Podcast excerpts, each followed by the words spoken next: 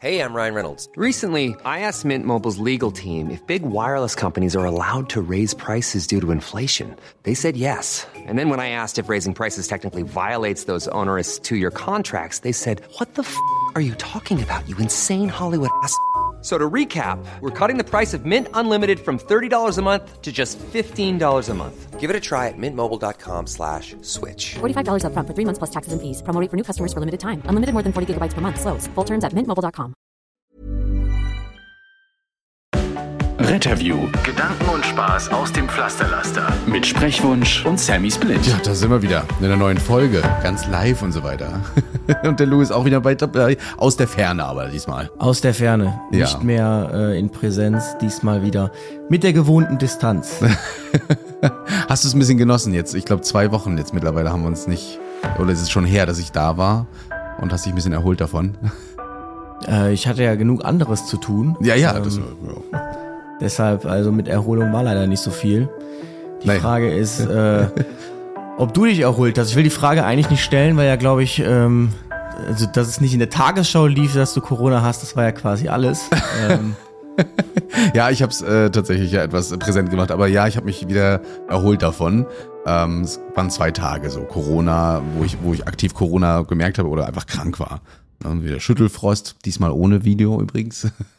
Und Ja, diesmal, aber ich, ich muss sagen, ich habe noch nie jemanden gesehen, der äh, sein ganzes Verhalten und seine ganze Lebensweise ändert, nur weil ein zweiter Strich auf einem Test ist. ja krass. Ne? Also es so war ja wie, Test. Oh mein Naja, Gott, gut. ich bin positiv, ab jetzt äh, muss ich alle Verhaltensweisen über Bord werfen, jetzt muss ich in den Schlafanzug auf die Couch setzen und Mario Kart spielen. ja, genau, so, so läuft das. Aber äh, bei anderen Menschen ist das ja auch so, wenn sie zwei Striche sehen, da ändert sich dann auch das ganze Leben. Äh, nur hier eben stimmt. nicht aufgrund eines Virus. Genau. Genau. Wir wollen heute über Einsatzstories wieder reden. Darauf fahrt ihr immer so ein bisschen ab und deswegen dachten wir, wir erzählen euch mal wieder ein bisschen was aus unserem Retteralltag. Ähm, ich bin gespannt, was bei dir so wieder los war. Ich habe deine Stories immer wieder gesehen. Du warst viel unterwegs. Ich ja erstmal nicht, aber naja, ich habe auch Tja, mal wieder. Was heißt viel unterwegs? Man merkt jetzt schon, dass Corona vorbei ist und dass die, Hm. also es heißt Corona vorbei, ich will jetzt ja nicht den Freedom Day propagieren, aber dass ähm, die äh, Einsatzzahlen wieder sehr anziehen. Und äh, insofern fährt man wieder mehr als während Corona. Das heißt, die Zeit von ruhigen Nächten und entspannten Tagdiensten ist leider vorbei. Ja, irgendwie hat sich das bei uns gar nicht geändert. Also wir fahren immer noch und rollen und rollen und rollen, außer äh, so die, letz die letzten zwei Einsatztage, die ich mal hatte. Da war es noch ein bisschen entspannter, aber ansonsten ähm, Spitzenabdecker immer alle draußen. Ja, und man fährt eigentlich nonstop ohne großartige Pause. Und bei dir sieht man das ja auch, du bist ja fast nur auf, den, auf, der- auf der Straße. Aber ich, ich bin ja jemand, ich fahre ja gerne. Also ähm, ich komme ja auf die Arbeit, um zu arbeiten, als einer der Ja, ja. wenigen Rettungsdienstler. Und äh, nee, Spaß beiseite. Aber ich, wenn ich da bin, dann will ich auch was tun. Also jetzt da so zwölf Stunden rumsitzen. Ich habe mich nämlich letztens noch mit Kollegen drüber unterhalten über Stress, weil der, ähm, also auf Instagram hat jemand, äh, ich weiß gerade, ich kriege krieg ja den Namen nicht zusammen, ähm, der hatte eine Studie geteilt darüber, dass die st- gewisse Stressmarker erhöht sind während des Dienstes und auch noch 48 Stunden nach dem Dienst. Und ähm, dass das ein klares Zeichen davon wäre, dass Rettungsdienstler äh, kein Stressmanagement betreiben würden. Dann haben wir so darüber ges gesprochen, was stresst uns eigentlich. Ähm, und dann sind wir gar nicht so jetzt in die Richtung äh, Alarmfahrten, was ja auch in den Medien immer propagiert wird. Alarmfahrten, Adrenalin pur. ähm, ist jetzt nicht so, sondern für mich ist Stress, was mir dann ein Kollege erzählt hat, und zwar, dass die letztens eine Nachtschicht hatten, wo der erste Einsatz um 6.10 Uhr kam. Also das ist ja psychische Folter quasi, wenn du dir denkst, eigentlich ist die Wahrscheinlichkeit, normalerweise fährst du vier Einsätze nachts, so, ne, und mindestens einen vor 0 Uhr. Und das ist ja psychische Folter, wenn du weißt, eigentlich ist die Wahrscheinlichkeit viel zu hoch, dass wir jetzt gleich rausfahren. Es lohnt sich gar nicht, sich hinzulegen, weil die standen noch im ersten Abmarsch. Also die wären, wenn jemand angerufen hat, sofort dran gewesen. Ja. Und ähm, sich dann aber, dann denkst du dir, okay, jetzt ist es 23 Uhr, immer noch kein Einsatz, dann muss da jetzt gleich einer kommen, dann bleibe ich immer noch wach, dann bleibst du vielleicht so bis 1 Uhr wach und denkst dir, okay, jetzt muss aber mal und denkst dann, okay, jetzt, jetzt lege ich mich einfach hin, wachst dann vielleicht aber auch wieder alle halbe Stunde auf, weil du denkst, eigentlich muss jetzt. Und äh, dann kommt halt um 6.18 Uhr erst. Also das, das ist für mich Stress. Ich glaube, da sprichst du uns aus der Seele, weil ich habe das auch so. Ich schlafe auf der Wache auch komplett anders. Ich fühle mich, auch wenn ich bei, mal durchgeschlafen habe, was selten passiert, aber da mal durchschlafe, äh, wirklich immer noch kaputt. Weil du immer so einen halben Ohr ja wach bist, den Melder hören möchtest, ja, und ich hoffe, dass das äh, irgendwie verpasst oder der Kollege neben dir steht und sagt, aufwachen, wir haben Einsatz. Ja, ähm, dementsprechend fühlt man sich wirklich dann matsch. Und dann, genau, wenn, wenn dann noch kurz vor Feierabend, na, wo man so sagt, okay, jetzt stehen wir auf und alles toll, und dann kommt noch so ein Einsatz, dann ist man irgendwie noch fertiger, finde ich, als ähm, wenn man dann doch. Also es gibt so fährt. einen Fehler, den man machen kann, habe ich festgestellt. Hm. Und zwar dann, wenn man um, keine Ahnung, irgendwie um 5.30 Uhr nochmal rausgefahren ist, dann um 5.50 Uhr, vielleicht weil man nicht transportiert hat, oder sagen wir so, man kommt um 5.50 Uhr wieder auf die Wache, sich dann nochmal hinzulegen. Ja. Also das ist absoluter Tod. Das ich war noch nie so fertig, wenn der Wecker geklingelt hat, ähm, als genau dann. Ich habe schon so oft dann so überlegt, was soll ich nicht einfach hier schlafen? Weil ich so fertig war dann, wenn dann um 6.55 Uhr der Wecker ging. Könnt ihr das auf der Wache machen noch? Also weiter schlafen? So rein inoffiziell? Oder auch offiziell? Äh, warum sollten wir es nicht dürfen? Ach so meinst du das? Äh, natürlich, also ich äh, habe jetzt kein Interesse daran, auf einer Wache mit Wachbetrieb zu schlafen, ja. weil äh, ja. man muss ja dann auch morgens immer, gerade die Notärzte, ähm, die müssen ja immer der ganzen Welt mitteilen, was sie in der Nacht gefahren sind bei der Übergabe und äh, da ist ja nichts mit Ruhe und ruhig. Nee, da ist ja immer ein Riesentheater. Deshalb ähm, kommst du auch gar nicht drum herum. Deshalb stelle ich mir auch manchmal gar keinen Wecker mehr.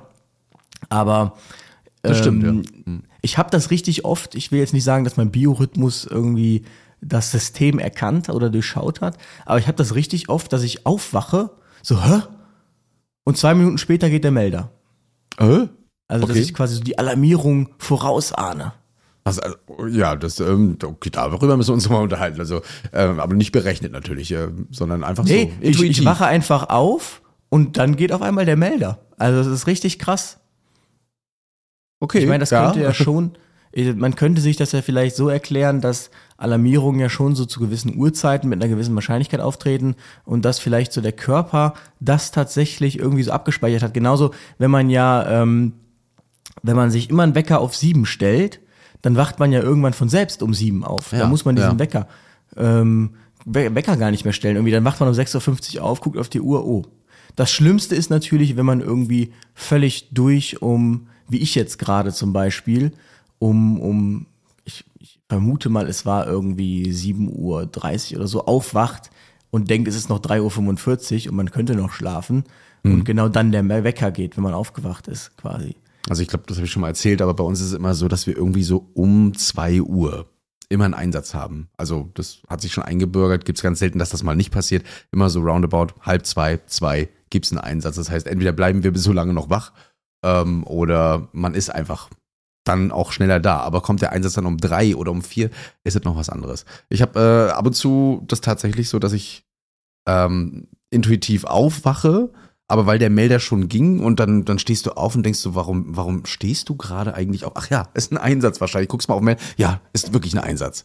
Ganz komische Sache. Naja, und dann muss man erstmal wieder klarkommen und zwar von 0 auf 100. Das, das kennen wir ja schon. Was auf jeden Fall schrecklich ist aktuell, ist, dass ständig diese verdammten Vögel zwitschern, ja, ganz ehrlich. also äh, im Nachtdienst, du legst dich um 1 Uhr hin und die Vögel zwitschern und du denkst dir, es ist schon 6 Uhr morgens, es ist einfach nur schlimm. Ich mhm. habe schon mal mit denen versucht zu reden, aber äh, geht nicht. Bei uns nicht. sind es äh, die Berufsschüler. Wir haben direkt daneben eine Berufsschule und jeder. Die zwitschern morgens. Ja, die zwitschern morgens, äh, aber mit mit vielen vielen Bässen. Ja, das heißt, die müssen um ab 6 Uhr geht dann immer der Bass an, jeder muss sich übertönen, dann wird da laut, laut gegrüllt, äh, da warst heute Nacht auch wieder Party und sowas. Ja, das äh, geht die ganze Zeit, du kannst schon mitreden, ab 6 Uhr. Man muss aber, man muss aber dem auch entgegenhalten, also ich bin ja auf einer Feuerwache oder sind wir untergebracht und ich hätte da auch keinen Bock zu wohnen. Also auf dieser Blaulichtrennbahn.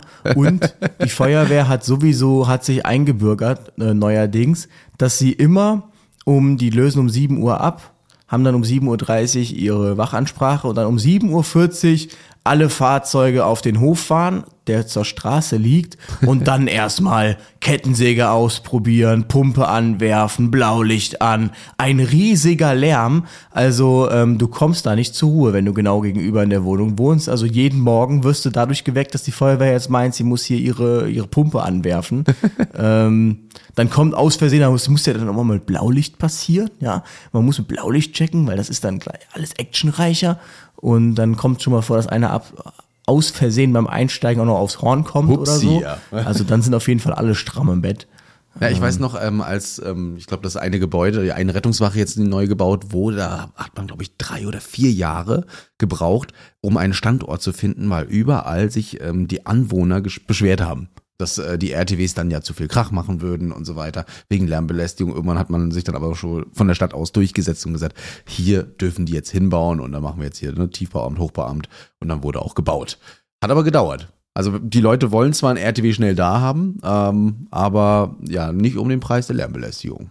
Ja, ich meine, es gibt ja auch Gründe, warum Rettungswachen oder Feuer- und Rettungswachen, wenn man mal darauf achtet, komischerweise irgendwie immer in abgelegenen Industriegebieten an irgendwelchen Bahnlinien liegen, günstige Grundstücke und äh, weil man einem da nicht auf den Keks gehen kann. Ist ja bei euch, glaube ich, genauso. Ihr, Ja, ihr seid ja, ja, auch genau. irgendwo da in irgendeiner Pampa abgestellt.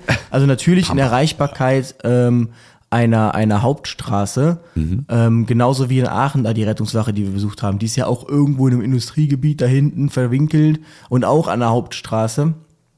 Ähm, Ja, hat mich auch ihr seid, glaube ich, auch an der Mhm. Bahnlinie, ne? So richtig Industriegebiet, genau. Wir sind an so einer Bahnlinie hinten bei äh, auch noch einem äh, Betriebshof der Straßenbahn. Und wie gesagt, diese ein, zwei äh, Berufsschulen, die da sind, aber auch hier Bauschulen, also Berufsschule für, für Bautechnik und sowas. Aber das war's auch. Ja, wirklich Die abgelegt. Bauschulen. Die Bauschulen, Und ja. lernen wir mal alle bauen. technischen äh, Berufsschulen, genau. Ja. So heißen sie. Du bist doch äh, hier großer Erste-Hilfe-Ausbilder. Da habe ich mal eine äh, interessante Frage an dich. Bin ich mal gespannt. Ich muss zugeben, ich weiß auch die Antwort. Also ähm, ich lasse dich jetzt mal ins offene Messer laufen. Jetzt geht's los. Ähm, und zwar bist jetzt bei einem Patienten, jetzt als Laie vielleicht auch, ähm, führst eine Laienreanimation durch und plötzlich wacht er auf und drückt, versucht dich mit deinem Arm von seinem Brustkorb wegzudrücken. Ähm, was macht man dann? Reanimiert man dann weiter? Hört man auf? Wie jetzt? Also der Patient, den du reanimierst, der drückt dich weg? Genau, mit einem Arm schiebt er dich weg. Aha. Ja, dann, dann ist das doch eine Reaktion von ihm. Also, das ist eine bewusste Bewegung von ihm, oder Das ist ist eine ein Re- bewusste Bewegung, ja. Ja, dann drücke ich doch nicht weiter. Also, das ist doch so Möchte man denken, Würde, würde die Vitalparameter trotzdem nochmal prüfen, Bewusstsein und so weiter, ob er dann wirklich da ist oder nicht. Äh, und normal atmet, atmet er nicht normal, wird weiter reanimiert. Also Fun Fact, ich habe dazu gestern ein Video gesehen, wo Mhm. ich mir nämlich auf TikTok, wo ich mir auch dachte, Leute, wie könnt ihr denn weiter reanimieren? Ungelogen. Die haben reanimiert und beatmet, äh, Rettungsdienst und der Typ ist auf einmal aufgewacht und hat mit seinem Arm versucht, die Beatmung und so weiter wegzustoßen von seinem Kopf. Und jetzt könnte man ja denken, die haben dann weiter reanimiert, man könnte denken, die Idioten, warum reanimiert ihr denn weiter? Ich habe es dann mal gegoogelt und es gibt tatsächlich Fälle, die sind in der Literatur, in der prospektiven Studie mit zwei Promille beschrieben, in denen die Herzdruckmassage so effizient ist und die Umstände so waren, dass du quasi eins zu eins die Funktion des Herzens übernimmst. Das bedeutet, also das passiert dann meistens bei Patienten, die, wo direkt nach Herz-Kreislauf-Stillstand, also zum Beispiel jetzt in der Studie, die ich gelesen habe, war das im Krankenhaus auf dem Tisch, wo es direkt dann umgehend zu einer äh, Reanimation kommt, dann, dass du quasi eins zu eins die Funktion des Herzens übernimmst in der Sekunde und der Patient dann für den Zeitraum, ähm, wo du reanimierst, kurz aufwachst, weil einfach das Gehirn so gut perfundiert ist. Ja. Und ähm, das ist wohl ein Phänomen, das in der, also in der Studie, die ich gelesen habe, das wohl zunehmen soll. Und was auch sehr interessant ist, weil die Leute, die waren genauso verwundert, die sagten dann, der hat plötzlich versucht, hier die Leute, die HLW machen, wegzustoßen, aber die haben keinen Puls gespürt. Das heißt tatsächlich, wenn sie dann nämlich aufgehört haben, und das sieht man auch in dem Video, ähm, wenn die dann aufgehört haben, dann war er auch einmal wieder bewusstlos. Und das ist schon echt gruselig, ne? Ja, Aber worauf man alles achten muss. Da, ich stelle mir schon äh, vor, wie dann einige schreiben, um Gottes Willen, oder in den Erste-Hilfe-Kursen jetzt ankommen. Ich habe da gehört, ja, beim Louis, wahrscheinlich wird dann auch noch ein TikTok-Video zu erscheinen von Natürlich. dir. Ja, äh, da da habe ich gehört, da können die Leute auch wieder aufwachen. Also ich glaube, der ein oder andere Erste-Hilfe-Ausbilder wird da durchaus schon in Stocken kommen, so wie ich jetzt eben auch gerade mal so überlegen musste. Also ich würde schon kurz mal zucken und aufhören, aber wenn ich merke, das geht nicht, wird wird weitergemacht. Ne? Also, genau, das ist, man muss auch da wieder sich voll an den Algorithmus halten und den Ja. Puls fühlen. Und solange man keinen Puls tastet, gibt's auch keinen Ausschlag. Aber das ist ja richtig äh, cringe einfach, dass so ein, so ein Mensch aufwacht und versucht, dich da äh, wegzustoßen. Also krass einfach, was es in der Medizin nicht alles gibt. Das ist auf jeden Aber Fall, ist halt ja. auch nicht häufig, also 0,02 Prozent. Ähm, sehr unwahrscheinlich, dass man das auch in seinem Rettungsdienstalltag je erleben wird, muss Auf man jeden sagen. Fall, ich wollte gerade sagen, wenn du hast ja die Wahrscheinlichkeit gesagt, also macht euch da keine Sorgen, dass das unbedingt passiert. Wenn ihr überhaupt mal eine Reanimation haben solltet, äh, das auch dann noch zu bekommen. Also die Wahrscheinlichkeit ist wirklich, wirklich sehr gering. Ja, aber vielleicht für die im Rettungsdienst mal interessant, das doch zu hören. Ja, ähm, ja, Einsätze. Einsätze. Darauf sind die ganz gespannt. Ja, wer fängt an? Du? Ich? Nur du kannst, du fang ruhig an. Ich, äh, hm, womit fange ich an? Ich, ich nehme mal kurz. Ähm, Corona immer noch, ja, äh, Thema bei uns auch im Rettungsdienst und so weiter. Und es gibt immer noch Einsätze, die tatsächlich dadurch entstehen, dass Leute positiv getestet werden und dann aus Verzweiflung den Rettungsdienst rufen, weil sie nicht wissen, was sie machen sollen. Also die haben keine großartigen Symptome, außer ein bisschen Erkältung und sind jetzt positiv getestet. Also so hatten wir das eben auch. Eine Familie, ähm, nicht deutschsprachig, also russischsprachig, hat uns gerufen. Der Disponent wusste auch nicht so richtig, was sie von ihm wollen, außer dass äh, er erkältet ist und hat erstmal Notarzt und uns hingeschickt. Also einmal komplett Programm. Ähm, und ähm, das Einzige, was wir eben versucht haben, mit unserer Sprachbarriere rauszubekommen, ist einfach, dass er positiv ist. Sonst hatte er nichts. Das haben wir dann auch hinbekommen. Das Gute war aber, unser Notarzt war Lette. Und Lettland liegt ja direkt neben Russland. Der konnte, Gott sei Dank, weil wir haben uns wirklich mit Händen und Füßen schon versucht, ähm, da durchzuringen und ähm, zu kommunizieren mit dem Patienten und ihm zu sagen, er muss jetzt hierfür nicht den Rettungsdienst rufen, ähm, das ist alles in Ordnung. Er soll, wenn er sich natürlich schlechter fühlt, dann zum Arzt gehen und sowas. Aber ähm, bisher besteht jetzt kein Anlass, ihn in die Klinik zu bringen. Hat er nicht verstanden. Bis dann eben unser Arzt kommt, ja, oder Retter. Also äh, Russisch hätte ich schon mal noch belegen sollen. Weiß ich, manchmal ärgere ich mich so ein bisschen, noch Latein genommen zu haben. Ja, Ja, also das war. aktuell ist, glaube ich, nicht so gern gesehen, aber Ja, kommunizieren müssen wir trotzdem. Und ich glaube, es werden auch äh, für die ukrainischen Geflüchteten jetzt gerade auch immer Leute gesucht, die äh, russischsprachig sind, weil das ähnelt ja schon so ein bisschen dazu. Oh, da werde ich bestimmt wieder bestraft für die, für die Aussage, aber äh, mit Russisch kommt man da wohl auch schon voran. Hm. ja, ist ja so. Also wenn man sich gerade die Historie anschaut, ist jetzt nicht so, als wären das komplett verschiedene Völker, aber das ist Richtig. ein anderes Thema. Ja. Ähm, also quasi die, die Besonderheit des Einsatzes war jetzt, dass der Notarzt zufällig auch noch Russisch sprechen Ja, konnte. ich wusste, ich wusste es nicht. Ich wusste, er ist Lette. Ich, ich kannte den so. Notarzt ja auch. Aber dann fängt er plötzlich da an, in einem fließenden Russisch mit ihm zu reden. Und es war in fünf Minuten gegessen, was wir versucht haben, schon in 15 Minuten zu klären. Das ist aber auch, äh, ich hatte auch mal einen Kollegen, der konnte einwandfrei ähm, eine andere Sprache sprechen. Ich sage jetzt nicht welche, weil er sonst direkt weiß, wen ich meine. Die, die feiern sich auch immer noch so dafür, dass sie eine Fremdsprache sprechen können. Ähm, die plappern dann am liebsten nur noch mit dem Patienten auf dieser Fremdsprache, um allen zu zeigen, ja, guck mal, ich kann hier so gut äh, diese Sprache sprechen, hahaha. ja. ähm, Aber äh, ganz schlimm immer. Das Interessante ist bei dem Arzt, der ging dann einfach wieder los. Also wir standen noch in der Wohnung, ne, vermummt und so weiter, und ähm, er, er ging dann einfach. Und dann kam er irgendwann wieder zurück. Jungs, wollt ihr nicht mitkommen? Ähm, Ach so, ja, wieso? weil er dachte, ihr könnt auch Russisch. ja, er dachte, es wird alles erledigt und wir wissen Bescheid. Und wir standen da eben noch. Ja, ist alles erledigt. Äh, Der bleibt, Patient bleibt hier. Ja. Kleiner Lifehack übrigens. Ich hatte, wir haben auch mal einen Patienten gehabt, die haben uns da in Kyrillisch ein Medikament vor die Nase gehalten. Oft so, Ähm, ja. Ich habe tatsächlich extra dafür Google, also die Google-App, Mhm. und da gibt es eben eine super gute ähm, Live-Text. Kamera äh, übersetzen. zu genau Texterkennung und Übersetzung. Das heißt, man stellt die Sprache ein und dann konnte man sich das eins zu eins übersetzen lassen. Dann war es irgendwie ähm, ASS oder so. Ähm, das ist schon ganz praktisch für solche Fälle. Und perspektivisch bin mal gespannt, wann der Rettungsdienst dann in diese Richtung kommt. Ähm, wird es ja, glaube ich, sowieso möglich sein. Also es geht ja jetzt schon, dass du quasi Gespräche führen kannst über, ähm, über das Handy als Übersetzer. Ja, Ähm, dass man da irgendwie so eine Schnittstelle baut oder so. Ich denke jetzt wieder an Aachen, weil die tragen ja sowieso schon Headsets durch ihr Telenotarztsystem. Mhm. Dann ist das natürlich viel einfacher. Also reden sie einfach, wir verstehen das.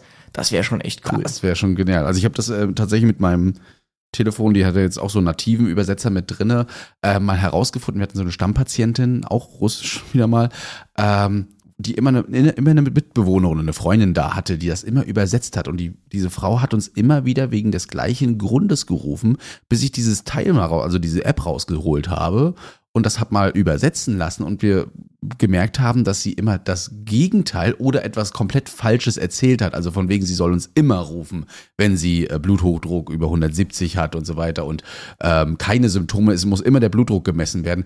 Und dann konnten wir das endlich mal aufklären, dass sie das bitte so und ähm, in einer vereinfachten Form dann bitte erzählen soll. Und äh, seitdem haben wir tatsächlich auch Ruhe und äh, die Patientin ist auch dann endlich mal zum Hausarzt gegangen, weil das hatte sie auch nie verstanden.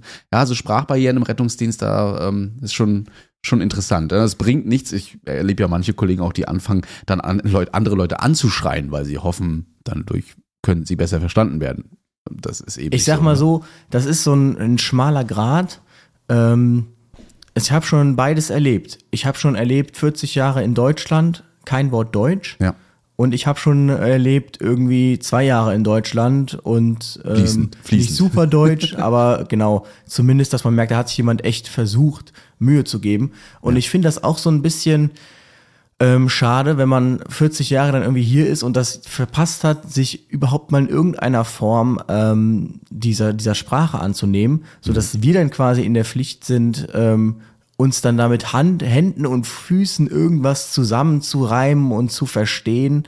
Ähm, ja, also ich hatte auch schon Dienste, muss ich sagen, da habe ich kein Wort Deutsch gesprochen, sondern immer nur dieses, ähm, dieses, ähm, ich, dieses, dieses, dieses einfache, überhaupt nicht grammatikalisch korrekte Deutsch. So Infinitive Dieses- benutzen. nur. Wo So, schlimm, ja. wo schlimm. Wo Verstehst schlimm, du? wo Schmerz, ja, ja. Genau, weil du anders nicht weiterkommst, weil die Leute kennen nur schlimm dann irgendwie als Wort und dann, also es ist wirklich, ähm, Schlimm, Schmerz, Medikament, Spritze.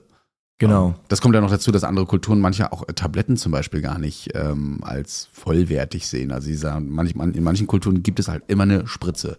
Ja, und die Spritze hilft. Tabletten, das ist nur zum, zum Kauen und ja, runterschlucken. Ja, ich hatte auch mal eine, ich, wir waren mal bei einem Iraker, ähm, oder die waren geflüchtet aus dem Irak und die haben erzählt, dass es da wohl so wäre, dass der Rettungsdienst ähm, eine rollende Arztpraxis ist und ähm, den kann man quasi immer anrufen, dann kommt der und guckt, was los ist, auch bei Husten, Schnupfen, Heiserkeit und das passte dann natürlich nicht so gut auf das deutsche System. Auch da merkt man, ähm, da wurde scheinbar verpasst, mal darüber aufzuklären, äh, wie genau das System funktioniert.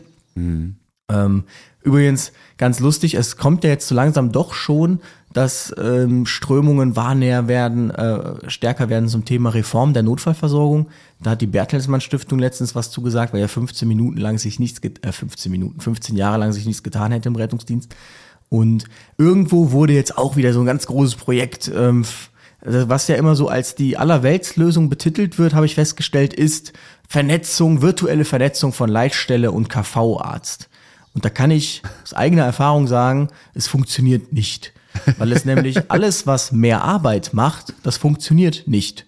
Also ähm, das funktioniert eine Weile, aber irgendwann haben die Leute auch, muss man leider sagen, keinen Bock mehr die ganze Zeit. Ja, okay, das ist eigentlich was für den ärztlichen Notdienst. Ich würde jetzt mal in den ärztlichen Notdienst verweisen. Dann musst du dafür einen Einsatz anlegen und sagen, dass du jetzt ein ärztliches Notdienstfahrzeug Ja. da reingezogen hast, damit du den bei Bedarf wieder öffnen kannst. Und dann sagen die mittlerweile, komm, ich schicke ihnen einfach irgendwas. Oder der ärztliche Notdienst sagt, nö, also bei Brustschmerz, egal ob der atemabhängig ist, da kommen wir auf gar keinen Fall.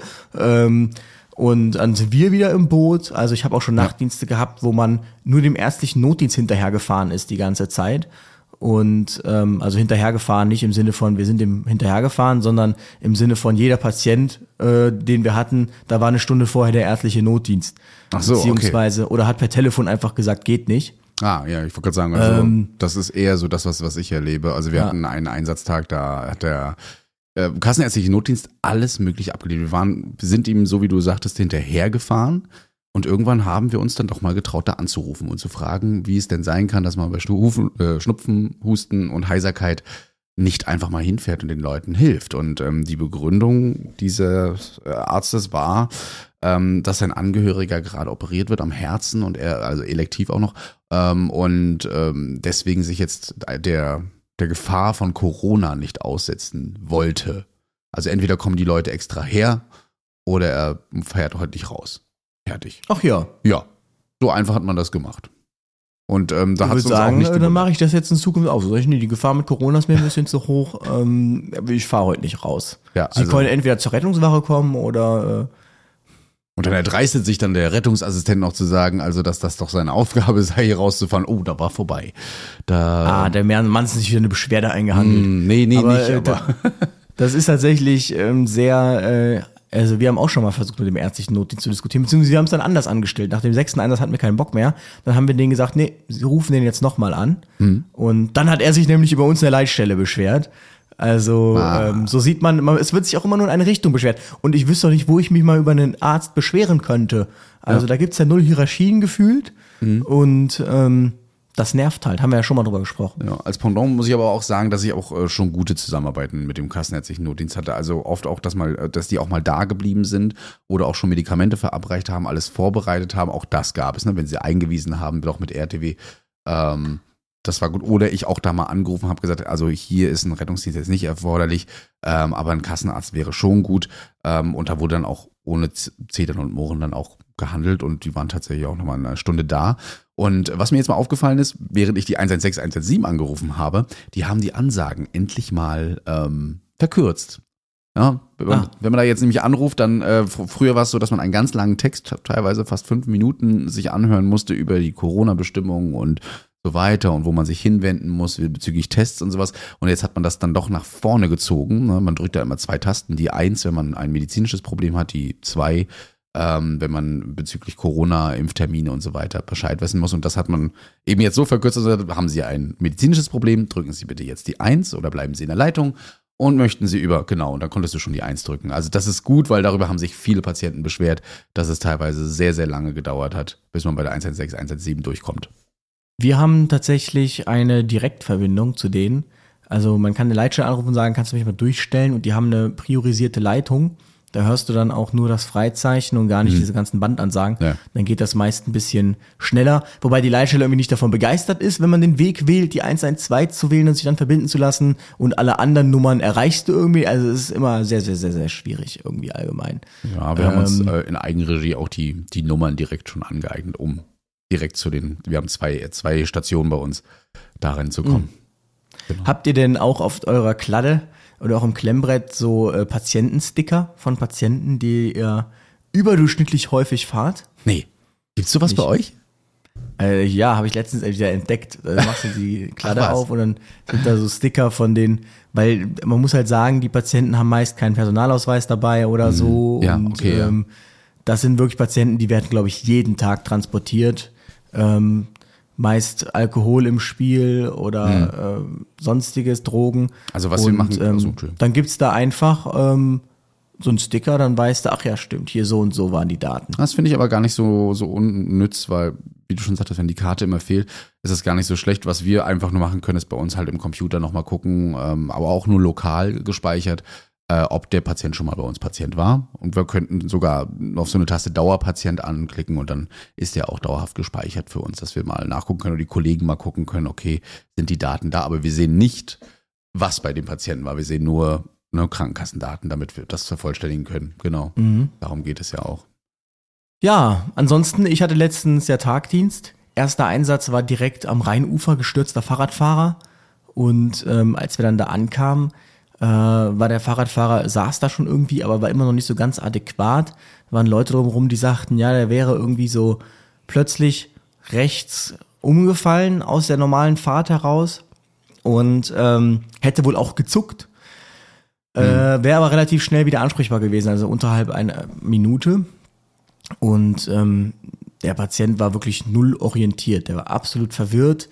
Wir sind dann mal mit ihm in den RTW und der hat die ganze Zeit nur gefragt, Entschuldigung, sagen Sie mir nochmal, was ist genau passiert gerade?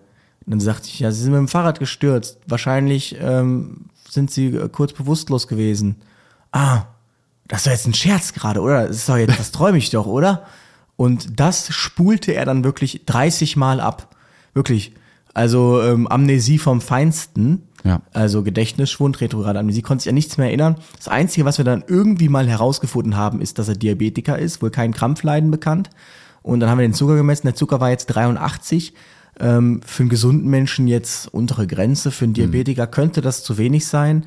Ähm, wir haben ihm dann Zucker gegeben. Es wurde allerdings nicht wirklich besser, muss man sagen. Also nach wie vor immer die gleichen Fragen. Also, was mache ich denn jetzt hier? Und irgendwann kamen wir dann die, die Freundin oder Frau kontaktiert gehabt. Die kam dann und die sagte, dass er sowieso immer, wenn er so unterzuckern würde, so ein bisschen psychisch dekompensieren würde. Und ähm, war halt sehr schwierig greifbar. Zwischendurch haben wir so gefragt, ob er vielleicht doch irgendwie Epilepsie hat und immer noch postiktal ist, aber dazu passte dann irgendwie die anderen Sachen nicht so wirklich. Und dann die ganze Zeit die gleichen Fragen, immer dieses, ja, jetzt, jetzt sagen Sie noch mal ganz kurz, äh, also das kann man sich gar nicht vorstellen, wenn man das nicht mal erlebt hat, dass ein Patient wirklich ein hundertmal die gleiche Frage stellt. Und zwar in der gleichen Tonart, im gleichen Ablauf. Jetzt sagen Sie noch mal ganz kurz, wie ist denn das genau passiert? Ja, so und so. Nee, da träume ich doch jetzt gerade, oder? Jetzt, jetzt mal ganz im Ernst, ich kann mich ja nichts erinnern. Nee, ja. ist okay. Aber jetzt sagen Sie noch mal ganz kurz, was ist denn gerade passiert? Und so die ganze Zeit. Also ich muss dann am 30. Mal hatte ich jetzt auch keine Lust mehr, das in der Ausführlichkeit zu erklären, weil scheinbar äh, war das ja direkt weg. Aber ähm, wir haben ihn dann neurologisch und, also was heißt neurologisch, wir haben ihn dann internistisch und auch neurologisch vorgestellt und die Vermutung war dann, dass er ähm, wohl schon unterzuckert war, als er losgefahren ist und sich dann ähm, so ein bisschen Zucker, so ein bisschen Zucker genommen hat und das vielleicht nicht gereicht hat, weil er dann auch Sport gemacht hat, in Anführungsstrichen durch das Radfahren. Durch das Radfahren ja. Und dann ähm, aufgrund dessen quasi umgefallen ist und in der Zeit dann der Zucker gestiegen ist. Das war dann unsere Vermutung. Ähm, als wir ihn dann eine, zwei Stunden später im Krankenhaus getroffen haben, war Jeli auf jeden Fall wieder voll da. Konnte sich auch an alles erinnern. Ja. Das ist befremdlich, ne? Das erlebt man ja auch, dass die äh, Angehörigen da total geschockt sind, wenn plötzlich ein Angehöriger da ähm, ja so befremdlich ist und eben so viel, so viel fragt und äh, immer wieder das Gleiche. Teilweise verzweifeln doch an, da muss man sich aber oft, oft zumindest keine Sorgen machen, ähm, wenn wir zumindest nicht aufgeregt daneben stehen. Genau. Ich hatte tatsächlich mal, was das habe ich noch nie, also erstens äh, einen dissoziativen Anfall. Darüber habe ich oft gehört, auch bezüglich unserer Assistenzhunde, ne, über die wir schon lange und breit geredet haben. Und diesmal äh, das erste Mal auch einen dissoziativen Anfall gesehen. Ähm, mit einem, also von, von der Mutter und der Sohn war eben da zu Hause, der kannte das schon von ihr. Aber interessanter an diesem Einsatz war ähm, jetzt neben der Patientin ähm, unser Arzt und der äh, behandelnde Psychologe, die sich schon am Telefon irgendwie nicht grün waren. Das hat man sofort gemerkt. Ähm, unser Notarzt hat gesagt, dass wir gerufen wurden mit einem Rufgrund Synkope. Da waren erstmal wir als RTW da. Ich habe mir einen Notarzt nachbestellt, weil ich mit diesem Anfall einfach nichts weiter machen konnte. Sie konnte auch nicht bewegt werden und so weiter und ähm, brauchte einen Notarzt dazu, der sich hoffentlich damit besser auskannte. Naja, auf jeden Fall hat er dem äh, Psychologen das erzählt, warum wir gerufen wurden und so weiter. Der Psychologe hat ihn, glaube ich, fünfmal gefragt, ob es denn oder wie er sich denn sicher sein kann, dass das jetzt hier keine Synkope ist, sondern eben so ein Anfall. Sie war komplett verkrampft und alles. Und ähm, unser Arzt wurde dann auch immer ungehalten, hat dann irgendwann aufgelegt und gesagt, so, wir fahren jetzt in die Psychiatrie ne, ähm, und äh, werden dann mit ihm reden. Und ähm, dann war das so ein Kampf der Giganten. Ja. Also es äh, war schon ein bisschen interessant, weil sich die beiden dann doch einen kleinen Schlagabtausch geliefert haben, bezüglich, also nicht nur fachlich, sondern irgendwie auch menschlich war es mal unangenehm, wo man doch mal dazwischen gehen musste. Und ich bin eigentlich nicht so der, der immer dann bei den Ärzten dazwischen redet, aber da musste man doch mal sagen, Jungs, Patientin, können wir das später klären. Und dann hat es auch geklappt, aber das war ein bisschen unangenehm. Vor allem komisch, weil ja scheinbar, äh, also der, der Psychiater hat dort dann gesehen, dass die einen dissoziativen Krampfanfall hat. Oder lief der da nicht mehr? Partout wollte er erst nicht in den RTW kommen. Ach so. Ja. Als er dann aber drinnen stand und dann doch mal einen Blick draufgeworfen hat, nachdem ich dann auch schon gesagt hatte, könnten sich bitte die Patientin erst angucken, danach können sie ja dann weiter diskutieren, ob das jetzt hier, ne? Und ähm, dann hat er sie gesehen und hat dann auch nachgelassen. Aber erstmal musste man sich gegenseitig kappeln. Und das äh, lebe ich unter Ärzten normalerweise nicht so. Wahrscheinlich ist das bei denen intern. Kann ja mal der eine oder andere berichten. Aber das war schon, schon deftig. Also gerade zwischen äh, Psychiatrie und Rettungsdienst ja. gibt's ja wohl, also die Psychiatrie, die versucht ja äh, alles abzuturfen an Patienten. Ach, ist das bei euch ähm, auch so, ja? Gut. Ja, ja, auf jeden ja, wir Fall. Wir dachten, das ist bei uns nicht, so, so, ein Sonderfall das, in Rostock. Ob man ja. das irgendwo lernt, in irgendwie, dass man das machen muss, aber ganz schlimm. Also alles könnte ja zu viel Alkohol sein, es könnte zu viel Drogen sein und am besten doch erstmal äh, ähm, im, im Krankenhaus abklären lassen. Und ähm, das ist, ist schon schwierig. Und dissoziative Krampfanfälle ist ja sowieso sehr schwierig, weil einige oder viele sich vielleicht gar nicht damit auskennen. Mhm. Und eigentlich muss man sagen, also wir wurden da mal drauf geschult, ähm, ist das sehr einfach zu unterscheiden, ob das jetzt ein Krampfanfall ist oder ein dissoziativer Krampfanfall, also ein neurologisch induzierter Krampfanfall ja. oder ein dissoziativer, also ein psychogener, Krampfanfall. Und ähm, Deshalb ist das halt immer noch verwunderlich, ähm, dass es dann noch dazu kommt, dass da Patienten dann mit einem dissoziativen Krampfanfall behandelt werden wie ein Epileptiker und dann damit Dormicum intubiert beatmet auf Intensiv ankommen, was ja nun mal nur etwas bringt, weil der Patient relaxiert ist.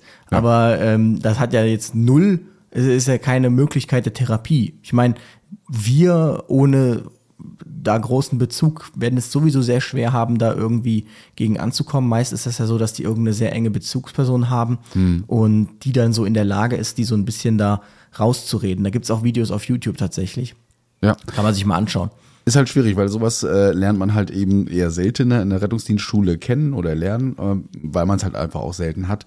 Und äh, der Sohn, der 18-Jährige, der dann eben viel Hoffnung in uns gesteckt hat, der hat uns halt in die Augen geguckt und gesagt, Mensch, also helfen Sie ihr, was, was, was machen wir jetzt? Und du stehst da, ja, also ich hole mir jetzt einen Notarzt, wir warten soweit, machen die Vitalparameter, hab ihr versucht gut zuzureden. Jetzt hatte sie aber eben ähm, diesen psychogenen Anfall, gerade weil wir da waren, was uns der Sohn aber erst fünf Minuten später gesagt hat. Ne? Also sie hat wohl so. schlechte Erfahrungen, Krankenhaus, Gesundheitspersonal und dann kommen jetzt auch noch die in ihrer Einsatzkleidung und ähm, fummeln an ihr da rum, indem sie eben den Blutdruck anlegen. Ähm. Grundsätzlich ähm, kann man sagen, dass ähm, man das unterscheiden kann. Also das sagte uns der Neurologe damals, der sagte, ein psychogener Krampfanfall ist ein Krampfanfall in mehreren Akten. Oder, ähm, und das merkt, also der, der epileptische Anfall, der Patient krampft und das ist tonisch-klonisch, man kann sagen rhythmisch. Das mhm, heißt, genau. der krampft und er hört dann auf, wenn er nicht im Status Epilepticus ist. Ja. Und der psychogene Krampfanfall und der, der, der Epileptiker fängt auch nicht an, auf einmal seine Arme durchzubewegen oder so. Und der psychogene Krampfanfall, das ist so eine das sieht man dann, das wird dann weniger, dann bewegt sich der Patient so ein bisschen nach links oder nach rechts oder dreht sich so ein bisschen oder mhm. streckt so, mhm. also so hohlkreuzmäßig streckt so die Wirbelsäule durch ja. und ähm, das ist dann ähm, ganz klar ein, nicht ein Theater, aber es sind mehrere Akte und so kann man eben das Ganze unterscheiden von einem ganz normalen epileptischen Anfall. Mhm. Haben sich ja auch viele gewünscht, dass wir mal im Rahmen äh, unserer Psychfolgen mit ähm, dem Psychologen über dissoziative Krampfanfälle sprechen, wobei ich tatsächlich da eher so einen Psychiater als geeigneter sehe, weil jetzt der Psychologe schlichtweg in seinem ganz normalen Alltag keine dissoziativen Krampfanfälle haben wird. wird. Also erleben, wird er ja. sicherlich was zu sagen können, theoretisch, aber jetzt praktisch wahrscheinlich null, weil das nun mal nicht ins Thema Psycho Psychotherapie fällt. Mhm. Ähm, es genau. fällt auch schwer, ähm, am Anfang nicht zu denken, dass das vielleicht auch mal gespielt ist. Also den Eindruck hat man am Anfang eben, weil sie guckt einen erst an, redet vielleicht sogar noch mit einem und äh, bekommt dann eben diese tonisch-klonischen Anfälle immer wieder und dann gehst du mal raus aus dem Raum und kaum gehst du rein, fängt das wieder an. Ja. Ähm, bis man dann entweder uns aufgeklärt hat oder man eben auf den Trichter kommt, okay, ja, könnte eben auch darum sein, dass es eben getriggert wird durch uns.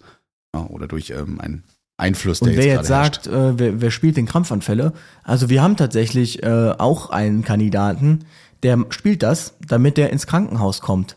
Also mhm. ähm, wenn er sich dazu entscheidet, er hat jetzt Lust im Krankenhaus zu schlafen, ähm, dann legt er sich auf die Straße und spielt einfach einen Krampfanfall. und ähm, da muss man so, sofort sagen, Herr, sowieso, wir wissen ganz genau, dass Sie nicht krampfen, aber wir fahren Sie jetzt. dann hört er auch direkt auf. Ähm, wenn man das dann äh, nicht erkennt oder so, dann spielt er das einfach munter weiter. Also da gibt's wirklich die verschiedensten Sachen. Wir hatten auch einen Patienten, der absichtlich, weil er irgendwie ähm, das toll fand, narkotisiert zu werden mit Propofol, irgendwie immer absichtlich Batterien und so geschluckt hat, die also mit einer Magenspiegelung entfernt werden mussten, ähm, damit sie dann narkotisiert wird. Das soll also, es nicht mal selten ähm, geben, ja. Leuten, die was runterschlucken, nur damit sie Rasierklingen oder so. Also mhm. da ist also die Leute kommen auf die verrücktesten Ideen, wirklich.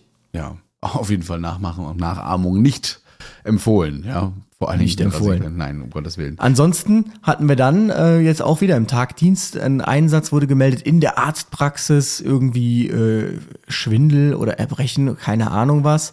Wir kommen dahin und das war wirklich auch noch so in so einer Hotspot-Straße, wo ähm, so, ein, so ein Supermarkt ist und wo regelmäßig irgendwie auch, wo eine U-Bahn-Station Abgang ist und wo sich sämtliche Kulturkreise und ähm, sozialen Schichten äh, tummeln. Ja. Und wir kommen da rein, hingefahren, da stehen irgendwie schon drei Streifenwagen, da lief nämlich parallel noch eine Polizeieinsatzstelle, was wir nicht wussten. Und ähm, der, der nicht der Patient, aber der scheinbar der Gegner von der Polizei, der guckte uns dann so an und dachte, wir würden für ihn kommen. Wir haben ihn dann ganz cool links liegen lassen, was er dann nicht so cool fand. Und ähm, als wir dann geparkt haben, sah ich nur, wie die Polizei auf einmal alles gepackt hat, rückwärts wegfuhr und er dann den nur hinterher den Mittelfinger gezeigt hat und sagte, ich kann es jetzt nicht sagen, das wäre es nicht jugendfrei, sonst müssten wir das listen, aber äh, die aufs Übelste beschimpft hat, die Polizei. Ähm, die haben nichts gemacht, weil sie wahrscheinlich ja schon die Anzeigen geschrieben hatten gegen ihn. Und ähm, war sich dann da voll am Aufregen. So, das war erstmal so das Setting, ähm, durch das wir dann da durch mussten. Dann sind wir in die siebte Etage gefahren, weil da war dann eine Arztpraxis von einem Chirurgen, ähm, wo einfach ein Mann reingekommen ist, unser Patient, und sagte, ich brauche einen Arzt und ist umgefallen. Und ähm, Okay. dann äh, der Chirurg war schon Zugang am Legen und sagte, ich glaube, der ist unterzuckert. Und dann haben sie den Mann Zucker gemessen. Er, nein, ich bin ja Unfallchirurg und äh, ich hab sowas nicht. Und ähm, da war dann schon eine Stero von DIN am Anhängen, also eigentlich alles super gemacht, allerdings ohne Rückschlagventil. Ich wusste gar nicht, dass es das noch gibt. Und aus so einem Plastikbeutel, wo du quasi, das sieht dann am Ende aus wie Wassereis, das leer geschlürft ist. Ja. Ähm, und dann hatte der Patient tatsächlich auch sich da voll übergeben in der Arztpraxis und scheinbar kommt das da echt nicht so oft vor, weil die waren alle auch die, MF, die MFAs alle voll aufgeregt und hin und her und ähm, wir haben dann Blutdruck gemessen, der war halt hypoton, also nach unten entgleist. Das erklärte das da alles dann. Durch die Sterophondin war relativ schnell wieder wieder oben. Ich habe dann ein Stütchen geholt und ähm, dann sagte der, dann sagte ich so zu der MFA, ist ja ganz schön Action bei euch hier. Also darüber kann ich gerade nicht lachen, war dann die Antwort. Und ähm, dann äh, haben wir den Patienten, der dann auf einmal nicht mehr mit wollte, sagte, nee, nee, ich will nicht. Der war zwar überhaupt noch nicht da so wirklich, er hat da rechts alles, alles vollgekotzt, aber wollte dann nicht mit. Sagte, nee, nee, ich will nicht Krankenhaus, will nicht Krankenhaus. Sagten, bei aller Liebe, ihr Druck ist erst bei 100, sie sind ja noch nicht wirklich geh- und stehfähig, sie können jetzt auch nicht in der Praxis sitzen bleiben. Sagte, ich will zum Arzt, ich will zum Arzt. Sagten zu wem wollten wir denn? Ja, der ist unten, unten. Dann sind wir mit ihm nach unten gefahren, hatten dann die Hoffnung, dass er zu einem Allgemeinmediziner wollte, also zu seinem Hausarzt, damit wir ihn da vielleicht kurz abladen könnten, weil er war noch nicht so 100% wach, aber ähm, also mal ganz kurz, wenn der Hausarzt drüber schaut den vielleicht auch kennt, hätte man das ja vielleicht lösen können. Dann zeigt er auf das Schild, wo er hin wollte, wollte er einfach zur Fußpflege. Dachten wir ja toll, äh, das bringt uns jetzt hier auch nichts gerade. Sagt er, Nägel schneiden, Nägel schneiden. Sagten wir ja, Nägel schneiden ist jetzt leider nicht viel. Wir müssen sie ähm, ins Krankenhaus mitnehmen. Dann haben wir ihn rausgebracht, wollten ihn in den RTW laden, da war dann dieser Typ, der sich gerade noch mit der Polizei am Anlegen war und fing, ah, die Polizei, das sind alles hier so und so und der Rettungsdienst genauso, ihr seid auch alles so und so. Und dann wirst du dann auch ohne jeglichen Grund von links angepöbelt. Ähm, Oh Mann. wir haben den dann auch völlig ignoriert und seine Freunde meinten dann auch, also beim Rettungsdienst hört es dann scheinbar auf. Da meinten sie, jetzt lass gut sein, lass gut sein. Ja, ist so, die vom Rettungsdienst, die sind genauso. Ähm, keine Ahnung. Jedenfalls äh, sind wir dann da abgedackelt. Aber zeigte auch schon wieder, wie man, wie man wieder alles in einer Einsatzstelle haben kann. Also, äh, ja, There's never been a faster or easier way to start your weight loss journey than with PlushCare. PlushCare accepts most insurance plans and gives you online access to board-certified physicians who can prescribe FDA-approved weight loss medications like Wigovi and Zepbound for those who qualify. Take charge of your health and speak with a board-certified physician about a weight loss plan that's right for you. Get started today at plushcare.com slash weight loss. That's plushcare.com slash weight loss. plushcare.com slash weight loss. Ja, ähm, tatsächlich wurden wir auch angesprochen äh, von, ich glaube, den Namen sollen wir hier nicht nennen, der wurde hier nämlich auch nicht genannt in der E-Mail, aber sie hat auf, ach doch, sie hat hier geschrieben, ich bin Raya, 21 Jahre alt und äh, seit äh, letztem Jahr Notfallsanitäterin. Ähm, ich höre euren Podcast zwar noch nicht lange, habe aber dafür eines äh, Monats alle bis alle Folgen durchgehört.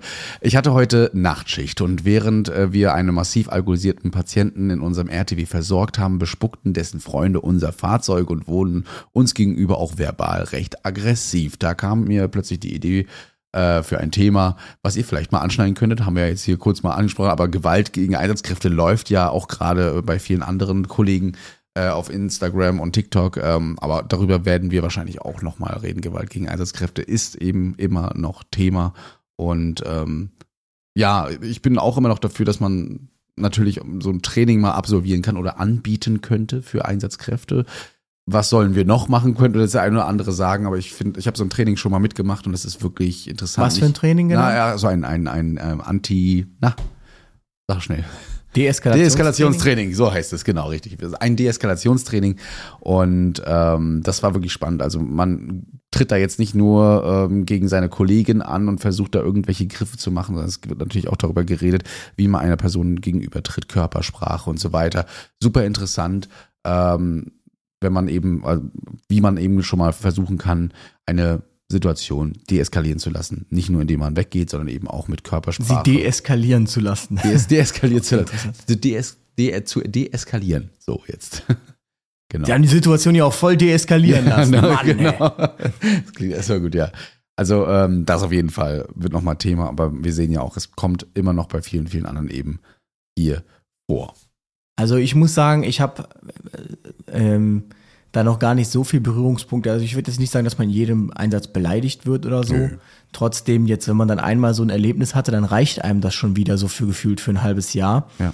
Und ich frage mich ja sowieso, wieso müssen wir es denn eigentlich deeskalieren? Also, ähm, wenn jemand eskalieren möchte, dann soll er sich mit der Polizei auseinandersetzen. Ja. Also, ähm, ich sehe das gar nicht ein, dass wir dann da jetzt ein Training machen sollen, wie wir dann jetzt einen aufgebrachten, also dann hat er ja scheinbar nicht so ein dringliches Problem, wenn er noch in der Lage ist, sich da äh, aufzuregen und keine Ahnung mhm. was zu machen. Und ähm, gerade so bespucken und dieser ganze Kram, also das kann es einfach nicht sein. Nee, es ging auch gar nicht dabei äh, darum, jetzt da reinzugehen und den Deeskalator zu spielen, sondern ähm, wenn man in einer Situation gefangen ist oder da reinkommt, Wohnung zum Beispiel, ne, enge Raum, äh, enger Raum oder sowas, dort schnellstmöglich rauszukommen, beziehungsweise wenn es nicht anders geht, das eben zu deeskalieren. Ja, ähm, darum ging es jetzt auch nur. Also wir haben tatsächlich dann auch ähm, überlegt bei unseren nächsten Trainingseinheiten, wenn wir sie mal wieder nachmachen können, da auch mal wirklich ein RTW und ein KTW zu nehmen und dann Situationen dort auch mal nachzuspielen, wenn der Patient auf der Trage liegt, sich plötzlich abschnallt, du in der Ecke stehst, was machst du? Ne? Also bei unseren kann man die Tür hinten nicht einfach mal so aufmachen und rausrennen.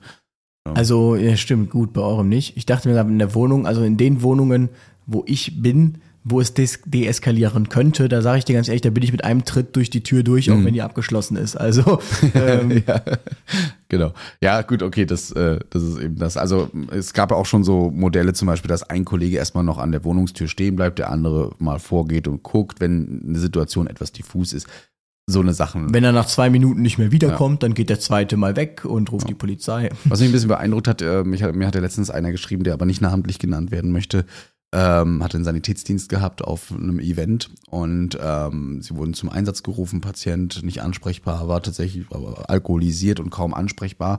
Ähm, und ein, eine andere Person ist auf dieses Dreierteam plötzlich losgegangen und hat tatsächlich auch einen Kollegen ähm, schwer verletzt am Kopf.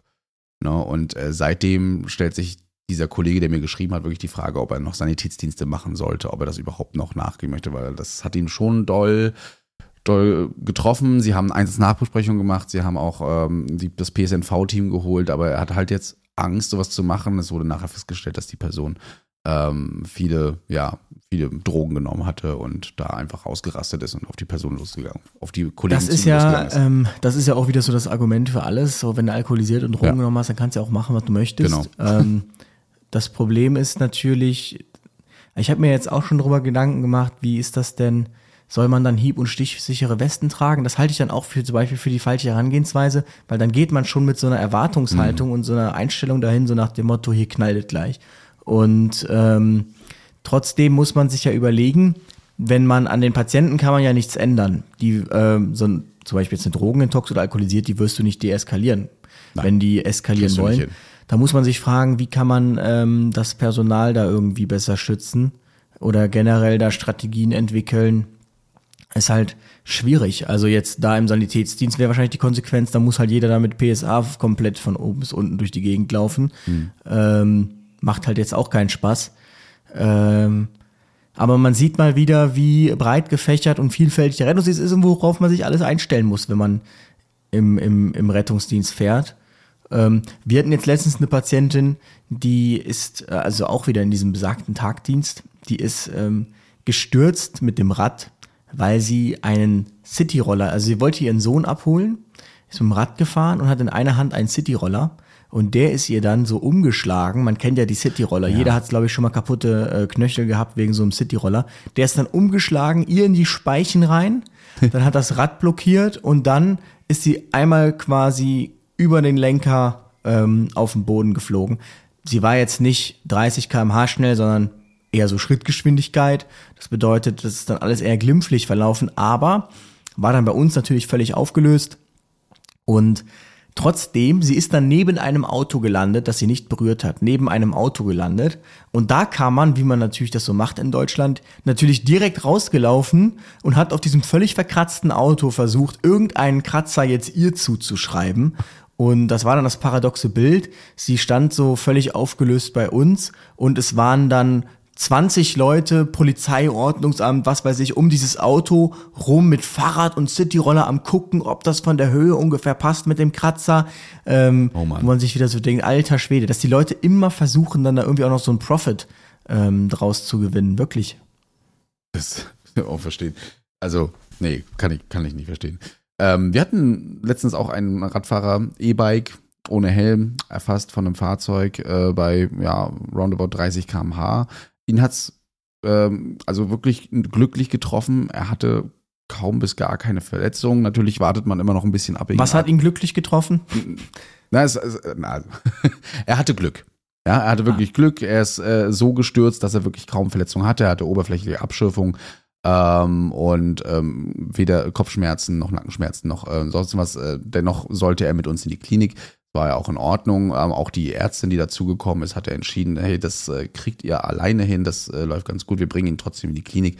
Ähm, allerdings hat man das in der Klinik, sobald man dieses Wort äh, äh über 30 km/h hört, äh, bei einem Fahrzeug, da gehen alle Alarmglocken an und mhm. schwupps wird daraus ein Schockraum bei uns. Aber kann der so schnell, äh, überhaupt so schnell? Nicht er ist 30 km/h gefahren, das Auto, was ihn erfasst hatte, was gerade um die Kurve gefahren ist, soll laut Fahrerin äh, mehr als 30 km/h gefahren hm. sein oder 30 km/h gefahren sein. Und äh, ohne dass uns die Ärztin dann vorher angehört hatte, äh, was da war, die hat nur 30 km/h gehört und schon gingen die Telefone alle und der Schockraum wurde ausgelöst und gleich wurde in Frage gestellt, warum die Ärztin nicht mitgekommen sei und so weiter. Und dann stehst du dann da als Assistent und ja, wer macht jetzt hier die Übergabe? Ja, okay, adäquat, los geht's. Hm, ja, ähm, gut, ja. Also, also ich kenne 30 Kilometer pro Stunde, dass das auch dann so als Hochrasanztrauma ja. gilt. Das ist ja eigentlich überall so, dass da ein Schockraum aufgemacht ja. wird. Aber ich dachte eigentlich, wenn der Patient mit einer Geschwindigkeit von 30 hm. Kilometern pro Stunde selber unterwegs war, wobei natürlich, wenn er jetzt von über 30 Kilometern pro Stunde erfasst wird, das wahrscheinlich den gleichen Effekt hat. Also per se kann man das, denke ich, dann schon so machen. Ist natürlich doof, weil ihr dann wahrscheinlich laufend mit dem da reinkamt, ne? Nee, nein, nein, nein, nein. Also schon mit Trage rein, wenn, wenn dann schon so, um Gottes Willen. Nee. Also laufen, gelaufen wird eigentlich fast nie in die Notaufnahme. Mindestens ein Rollstuhl wird auf jeden Fall geholt.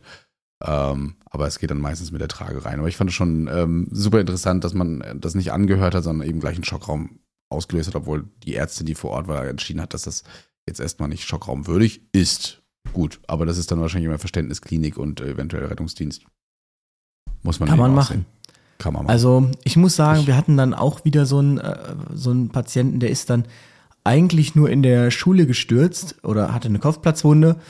Und dann war die Frage, fahren wir in das Krankenhaus direkt nebenan, ähm, das zwar keine Kinderklinik hat, keine Pädiatrie, aber trotzdem ab null Jahren Kinder unfallchirurgisch nimmt? Oder fahren wir extra in die Kinderklinik mit dem Kind? Und hm. ähm, wir haben die Mutter gefragt und sie sagte, ihr wäre es lieber, wenn wir in das Krankenhaus direkt um die Ecke fahren würden. Was jetzt nun mal, muss man halt auch dazu sagen, ein Maximalversorger ist. Also ähm, die werden durchaus auch in der Lage sein, bei einem 15-jährigen Kind äh, einen kleinen Cut an der Stirn zu versorgen. Und ähm, dann haben wir da angerufen, den Arzt, und der äh, meinte dann schon, ja, nee, hier ist so viel los, dann müssen die vier Stunden warten. ähm, wollen die denn jetzt hier wirklich hin? Dann meinte die Kollegin, ja, ich frag sie mal und wenn nicht, dann nicht und dann, wenn doch, dann kommen wir halt. Und dann fing der, wir haben ihn ja angemeldet und er wusste, es besteht die Möglichkeit, dass wir kommen. Dann wird das nicht einfach akzeptiert, so nach dem Motto, na gut, sei er doch gekommen. Nee. Ja, äh, müssen die jetzt aber sechs Stunden warten. Auf einmal war es nicht mehr vier Stunden, sondern sechs Stunden. Dann müssen die jetzt ja aber sechs Stunden warten. Und ähm, dann meinte meine Kollegin, ja, dann ist das so. Die wollten hier halt hin, ja, wir sind ja auch eigentlich hier gar nicht zuständig. Dann meine Kollegin meinte irgendwie nur so im Weggehen, ich weiß auch gar nicht, warum wir hier immer gegeneinander arbeiten müssen. Ja, wir arbeiten nicht gegeneinander, aber wir sind da gar nicht zuständig für. Dann sagte ich, wieso seid ihr denn nicht zuständig? Sagt er, ja, das sind hier, hier kindliche Verletzungen sowieso, äh, das machen wir nur mit Abklärung neurochirurgisch, ansonsten muss das immer in die Kinderklinik. Dann sage ich, komisch, ich habe aber eine Liste stehen, da steht ganz genau drauf, dass ihr hier ähm, ab null Jahren ähm, Kinderunfallchirurgisch nimmt. Nein, äh, das wäre nur dann und dann und dann und dann. Also fing da an, keine Ahnung. Ich hatte noch wirklich noch nie, noch nie in diesem Krankenhaus Probleme, ein Kind unterzubringen. Und ich habe mich dann auch so an mich zurückerinnert und dachte mir, in der Stadt, in der ich groß geworden bin, gab es erstens keine Kinderklinik. Ja, da gab es eine Uniklinik, die hat natürlich dann auch ein Kind.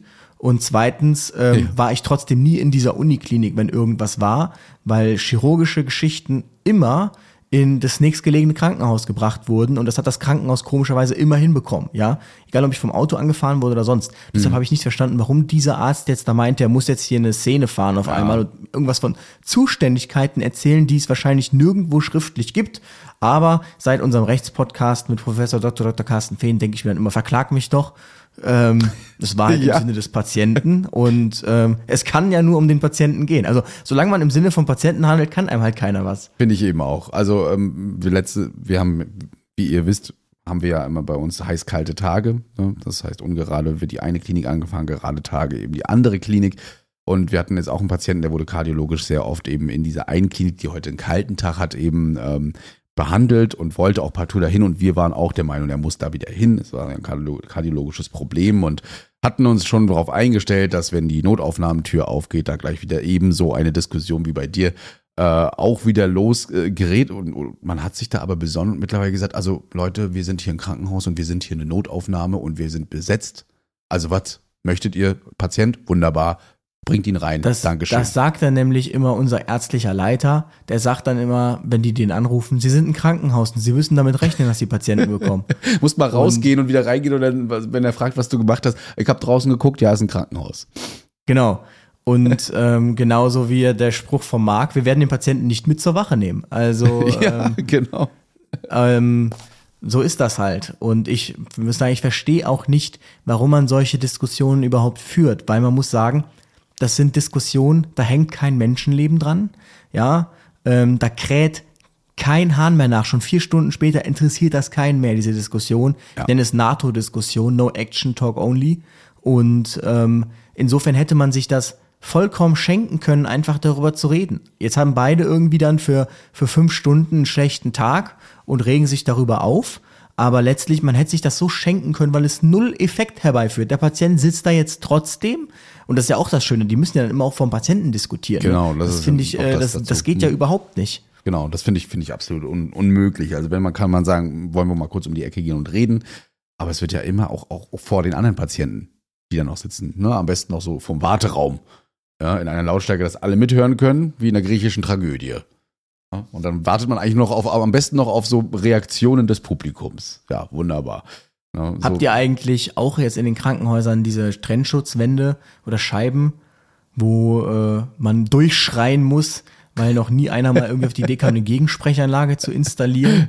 Gibt es äh, tatsächlich ja, aber das haben die oft gut gelöst durch irgendein Loch oder sowas ähnliches, wo das dann schon gut, oder dass die Scheibe eben nicht ganz hoch geht und der Raum das da weghält, aber ja, ähm, das ist durchaus möglich welche Diskussion ich hatte. Wir haben einen Patienten tatsächlich äh, in einem Einsatz viermal in den RTW geladen, weil sich die Abteilungen, es waren zwei Abteilungen, Dermatologie und Chirurgie, ähm, bei einem stark angeschwollenen Bein aufgrund einer, eines Infektes ähm, nicht einig waren, ob das jetzt dermatologisch ist oder nicht und dann auch noch personelle Probleme in der einen Abteilung ähm, eben existierten. Man deswegen erstmal gesagt hat, rüber in die Chirurgie. Die Chirurgie sagte, das ist nichts für uns das muss in die Dermatologie und dann haben die dann gegenseitig telefoniert, dann fährt man nochmal in die Abteilung, die dann wieder entscheidet, ach, wir haben ja gar kein Personal. Also das war so ein Hin- und Hergeschiebe, wo ich dann, dann beim vierten Mal gesagt habe, so, also entweder, also der bleibt jetzt hier, ansonsten kümmert ihr euch um die klinikinterne Verlegung, weil dafür ist der RTW nicht da. Das hat man nicht verstanden am Anfang, bis dann. Und dann hat er die Eins gedrückt und dann ging der Melder, verleg eins. ja, nee, es kam Gott sei Dank ein äh, befreundeter Notarzt, der auch da gleichzeitig in der Abteilung ist und sagte, Jungs, lasst es hier, wir klären das. Ja, aber wer weiß, wie lange wir noch da gestanden hätten oder umhergefahren werden mit diesem Patienten. Ja, aber man muss es wirklich sagen, also Krankenhäuser, die kämpfen wirklich um jeden Patienten. Und nicht, dass sie jeden Patienten bekommen, sondern äh, um jeden Patienten, den sie nicht bekommen, kämpfen sie. Also da wird wirklich um jeden, da wird auch nicht gesagt, ja, okay, jetzt drücke ich mein Auge zu, da wird um jeden Patienten gekämpft. Also es ist wirklich ähm, teilweise, ja, wie gesagt, seit ein Krankenhaus, man muss wissen, dass Patienten kommen und ähm, es ist nun mal so, wir nehmen den Patienten nicht mit zur Wache, der wird irgendwo hingebracht und immer dieses dann, ja, aber wir sind gerade abgemeldet und wir sind so voll, ja, was sollen die anderen denn sagen? Also, ähm, ja. Ja, das äh, verstehe. Manchmal kann ich schon verstehen, warum kommt der Patient jetzt in die Notaufnahme, warum nicht der Hausarzt oder warum schickt der Hausarzt das in die Notaufnahme, das müssen die halt fachlich dann eben selbst klären. Was und das ist ja sowieso das größte Gerücht, dass man ja angeblich Notaufnahmen abmelden könnte. Das war, glaube ich, auch der größte Fehler damals, äh, dass mal irgendwer gesagt hat, ach wisst ihr was, wenn ihr voll seid, dann ruft ihr einfach an und dann sagen wir denen einfach, die sollen woanders hinfahren. Weil das nämlich dazu führt, dieses Commitment dazu führt, dass die Krankenhäuser denken, sie haben einen Anspruch darauf, ihre Notaufnahme abzumelden und ähm, dann keine Patienten mehr zu bekommen und sie dann auch noch abzulehnen. Was man abmelden kann, sind stationäre Kapazitäten, sprich äh, männlich, weiblich, internistisch, chirurgisch, keine Ahnung, intensiv. Das kann man abmelden und das macht natürlich dann auch Sinn, das zu kommunizieren, was man übrigens mit uns nicht kommuniziert, aber gut, ähm, bei uns kommt diese Info nicht an. Ähm, was Ja. dann durchaus Sinn macht, damit wir dann entscheiden können, okay, wenn der Patient wahrscheinlich stationär bleiben wird, das kann man ja bei einigen schon absehen, dann macht das jetzt keinen Sinn, den in dieses Krankenhaus zu transportieren, weil wenn die keine Kapazitäten haben, dann werden die ihn weiter verlegen. Aber wenn der Patient mit sehr hoher Wahrscheinlichkeit, siehe Kopfplatzwunde, ähm, bei einem 15-Jährigen oder 20-Jährigen, der irgendwie kurz hingeknallt ist und keinen Blutverdünner nimmt, ähm, wenn dieser Patient mit einer sehr hohen Wahrscheinlichkeit nur ambulant bleibt, dann ist das egal, wie voll proppenvoll die Notaufnahme ist. Ja, So, wir muss können halt den auch warten. einfach vor der Notaufnahme aussteigen lassen und ihn reingehen lassen und sagen, hier nehmen Sie Ihre Karte. Dann wird man ja auch nicht sagen, nee, wir sind abgemeldet, Sie müssen jetzt gehen. Genau. Also, ähm, ja, Das, das, ist, das geht eben nicht. Also habe ich auch nie erlebt, großartig bei uns mit Abmelden, beziehungsweise es wurde halt mal nur gesagt, könntet ihr bitte da anfahren. Das wird dann aber auch meistens dann mit Leitstellen und so weiter. na gut, ihr habt halt auch nur ein Krankenhaus so gefühlt, ne? Zwei, ja. Also zwei, ja. Ja. Und dann eben die Drohung. Ähm, ja, man hat es vielleicht noch mitbekommen, ich will gar nicht da so ins Detail gehen, weil es noch sehr in der Öffentlichkeit steht, aber wir hatten einen großen Straßenbahnunfall, ähm, wo man jetzt im Nachhinein sagen kann, es gab ja schon Auswertungen und ähm, mal beeindruckenderweise bemerkt hat, wie viele Institutionen, also viele Einheiten mal ordentlich zusammenarbeiten können. Das heißt eben Feuerwehr, Rettungsdienst, ja. War das der, von dem du schon mal erzählt hast, von dem Straßenbahnunfall? Nee, nee, wir hatten einen neuen jetzt. Also einen großen und schweren. Also du musst halt wissen, ähm, ich glaube, für alle Leute ab Berlin, die bekommen das jetzt nicht so mit, wenn in Rostock ein Straßenbahn Ja, es stand auch bei. NTV und so weiter drin, weil es dann doch schon an einer Weiche war und Frontalzusammenstoß von zwei Straßenbahnen mit über 30 Verletzten oder 30 Verletzten. Ähm, war schon, äh, Luis googelt mal währenddessen, wir sind mal gespannt, ob er es findet. Ähm, auf jeden Fall haben dort die Einheiten äh, sehr gut zusammengearbeitet. Das heißt, man hat den Katastrophenschutz äh, auch hier mitgenommen, die SEG Rettung, die SEG Betreuung. Äh, man hat auch die ähm, Rostocker Straßenbahn AG mit rein ins Boot geholt, indem man noch einen Bus gechartert hat, quasi, der dann die Patienten in äh, die nächsten Ortschaften, also 75 Kilometer weiter fährt, zusammen mit einem KTW oder Pol Polizei, das dann mitbegleiten, wo die Sanitäter mit in den Bus gesetzt wurden, also ähm, logistisch sehr sch schnell auf die Reihe bekommen wurde. Ne? Und für, für so einen Unfall, der einfach mal unverhofft, natürlich, wie, jeder äh, Unfall, da eben kam zu einer Tageszeit, wo auch der Rettungsdienst gut gefordert war schon. Und ähm, da hat das wohl mal einwandfrei geklappt. Also den letzten Unfall, den ich jetzt hier finde, ist irgendwie am 2. März. Das könnte sogar sein, ja. Kommt ganz gut hin. 2. März Ach jetzt so, also ist der schon, ist der schon eine Weile her, Ja, okay. ja, genau. Aber ich, äh, Aber bei euch kracht es öfter, sehe ich hier. ja, so Also Straßenbahn, ja, ja. Hm, immer mal wieder irgendwas. Also Autos, die in Gleisbette fahren und Oder Straßenbahnen, die gegeneinander fahren. ja, die eine hintereinander und die andere war jetzt eben nur das hier, ja. So eine Flankenfahrt, die ein bisschen schief gelaufen ist wohl. Ja. Sehr interessant. Aber ich habe ich hab letztens tatsächlich, es fällt mir gerade ein Video gesehen, wie jemand, ähm, es gibt so Mechanismen, wie man, äh, jetzt, das betrifft jetzt keine Straßenbahn, aber so ähm, Hochgeschwindigkeitsgleise oder Straßen, wie man ähm, verhindert, dass der Zug quasi auf eine aktives, ähm, eine aktive Sch- Fahrstraße fährt. Die Abschnittsphase. Und zwar gibt es dann so eine, so eine, ähm, ich weiß gerade den Begriff nicht, so eine Weiche, wo ein Gleis einfach, das ist zwei Meter lang und das führt dann einfach in die Böschung.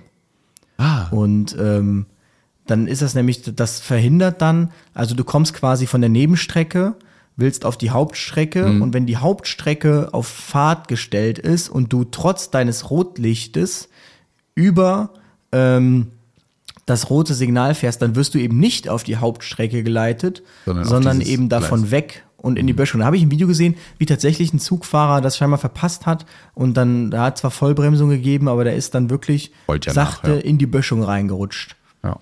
Ja. Krass, ja. Ähm, ja, das also zu, zu einigen Einsätzen, die äh, mal bei uns Aber passieren. wahrscheinlich hieß dann Straßenbahnunfall in Rostock, hieß dann wahrscheinlich, da waren dann so drei Autos, die dann nicht äh, ihr Ziel erreichen konnten Hä? und mussten dann einen kleinen Umweg fahren, weil äh, Nee, das ist äh, tatsächlich ein, ein, eine Hauptstraße, eine, ja, eine Hauptader, die komplett gesperrt werden musste. Na, die. Straßenbahn da rauszuholen mit mehreren Schwerlastkränen, ähm, das hat auf jeden Fall noch bis in die Abendstunden. hat die, hat die Feuerwehr Rostock einen Kran? Nein, wir haben keinen Kran. Wir holen uns dann auch gerne ran. Genau, richtig. Dass es noch Feuerwehren ohne Kran gibt, also. Ja, ihr habt doch einen Kran, der muss doch immer regelmäßig mal mit rausfahren, habe ich gehört. ne? Ja, nee, hier, hier werden jetzt sogar zwei neue Kräne beschafft. Also Ach, schön, ja. Ja. Zwei braucht man natürlich. Ja, genau. äh, wir bekommen, äh, soweit ich jetzt mal so gehört habe, aus der Gerüchteküche tatsächlich jetzt äh, hydraulische Tragen und äh, ja. Wir bekommen sie jetzt auch endlich und man muss halt dazu sagen, ähm, viel zu spät. Aber, das wollte ich nämlich noch erzählen. Egal, ähm, was man macht, man macht es falsch. Oder? Viel zu spät, ja. Ja, man schrieb mir in letzter Zeit öfter, hör mal, Luis, fährst du KTW? Ich so, nee, warum? Ja, weil ihr da so eine Stollenwerktrage habt. Und es gibt tatsächlich immer mehr Leute, die nicht fassen können, dass man noch ohne elektrische Tragen arbeitet. Ähm, und man muss ja sagen, es ist ja nun mal einfach Stand der Wissenschaft. Aber man hätte es auch schon vor zehn Jahren direkt machen können. Und natürlich kann man sich jetzt darüber freuen. Aber äh, viele Rücken hätte man schonen können. Und viele, vor allem meinen Rücken hätte man schonen können. Und das ist ja das einzige Gut hier. Nee, Spaß beiseite. Aber ähm, viele Rücken von vielen Rettungsdiensten hätte man schonen können, wenn man es einfach dann gekauft hätte, wenn es rausgekommen wäre und nicht jetzt als allerletzter Nachzügler, weil es alle haben und weil man nicht mehr drum herum kommt, das jetzt irgendwie dann doch zu beschaffen und sich das dann groß auf die Fahne zu schreiben. Also das finde ich wirklich einfach zu spät. die Hauptbedenken also jetzt waren hier so ja- Rettungsdienst in Schleswig-Holstein zum Beispiel, die Mhm. haben das ja als erster in Europa direkt geholt, haben das ausprobiert, dann ähm, sind viele Rettungsdienste nachgezogen, die können auf jeden Fall sich auf die Fahne schreiben, dass sie alles richtig gemacht haben, aber die, die es jetzt erst machen, die müssen einfach mal erkennen, dass es zu spät ist. Ja, die Hauptbedenken, die dann meistens genannt wurden, waren, ja, ist ja Mechanik und wenn das mal kaputt geht, wie sollen die hochkommen? Ja, da hat man sich bestimmt auch nie Gedanken drüber gemacht Nein, seitens des richtig, Herstellers bei dem richtig. Produkt, ähm, dass das mal nicht funktionieren könnte, wie man das dann bedient. Dachte ich mir auch so. Also der Hersteller wird ja ein ein Medizinprodukt, was es ja hier de facto ist, ähm, nicht einfach rausbringen und dann sagen, so, viel Spaß, äh, wenn es Fehler gibt, berichtet uns doch einfach mal und wir werden das dann bei den nächsten beheben, könnt ihr ja dann auch kaufen. Also so wird es eigentlich nicht gemacht. Ne? Ja, Haben wir es haben wir's wieder geschafft. haben wir es wieder geschafft, Leute. Haben euch wieder eine Stunde zugelabert hier mit äh, Einzelstories. Wenn ihr noch irgendwas Interessantes habt oder eine Frage oder ihr habt wieder mal was gemerkt, dann schreibt uns doch einfach info@retterview.de oder quatscht uns auf den Anrufbeantworter. Vielleicht kommt ihr da auch mal mit, mit rein oder wir beantworten das auch mal so äh, an die 0381 873 98112. Also ich durfte gerade erstmal, ich gucke hier nach links aus meinem Fenster raus, ahne nichts Böses, dann steht da einfach mein Nachbar, Splitterfaser, nackt. Oh, Das hat mir jetzt schon wieder gereicht für heute Morgen. ja. Ähm, ich sag ihm jetzt mal, ziehen Sie sich mal gefälligst was an. ja Das will doch keiner sehen hier. mach die Fenster auf, lass die Vögel wieder rein und äh, dich. Ach nee, die magst du ja auch nicht. Ach, ist ja doof. Nee, die Vögel mag ich auch nicht. Was kann man denn da machen jetzt? Na gut, dann musst du irgendwas anderes machen. Guck dir irgendwelche Berechnungen an oder ja, was auch immer. Ja, Masterarbeit ist jetzt fast fertig. Ja, wir Also, sind gespannt. Man, äh, lesen kann man sie auch irgendwann öffentlich dann hoffentlich. ja, das wird noch einen ganz kleinen Moment dauern, aber yes. Da sind wir gespannt auf jeden Fall. Dann ähm, arbeite nicht zu viel, pass auf dich auf dabei, würde ich sagen. Und äh, ja, Wir hören uns das nächste Mal, nächste Woche wieder hier bei Red Review. Yes. Ja, bis, bis dann. dann. Schönes Ciao. Wochenende, schöne Woche. Bis dahin.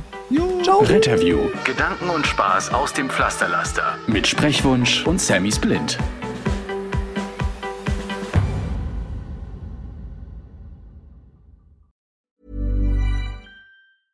Planning for your next trip? Elevate your travel style with Quince. Quince has all the jet setting essentials you'll want for your next getaway, like European linen, premium luggage options, buttery soft Italian leather bags, and so much more. And is all priced at 50 to 80% less than similar brands. Plus, Quince only works with factories that use safe and ethical manufacturing practices. Pack your bags with high-quality essentials you'll be wearing for vacations to come with Quince. Go to quince.com slash pack for free shipping and 365-day returns.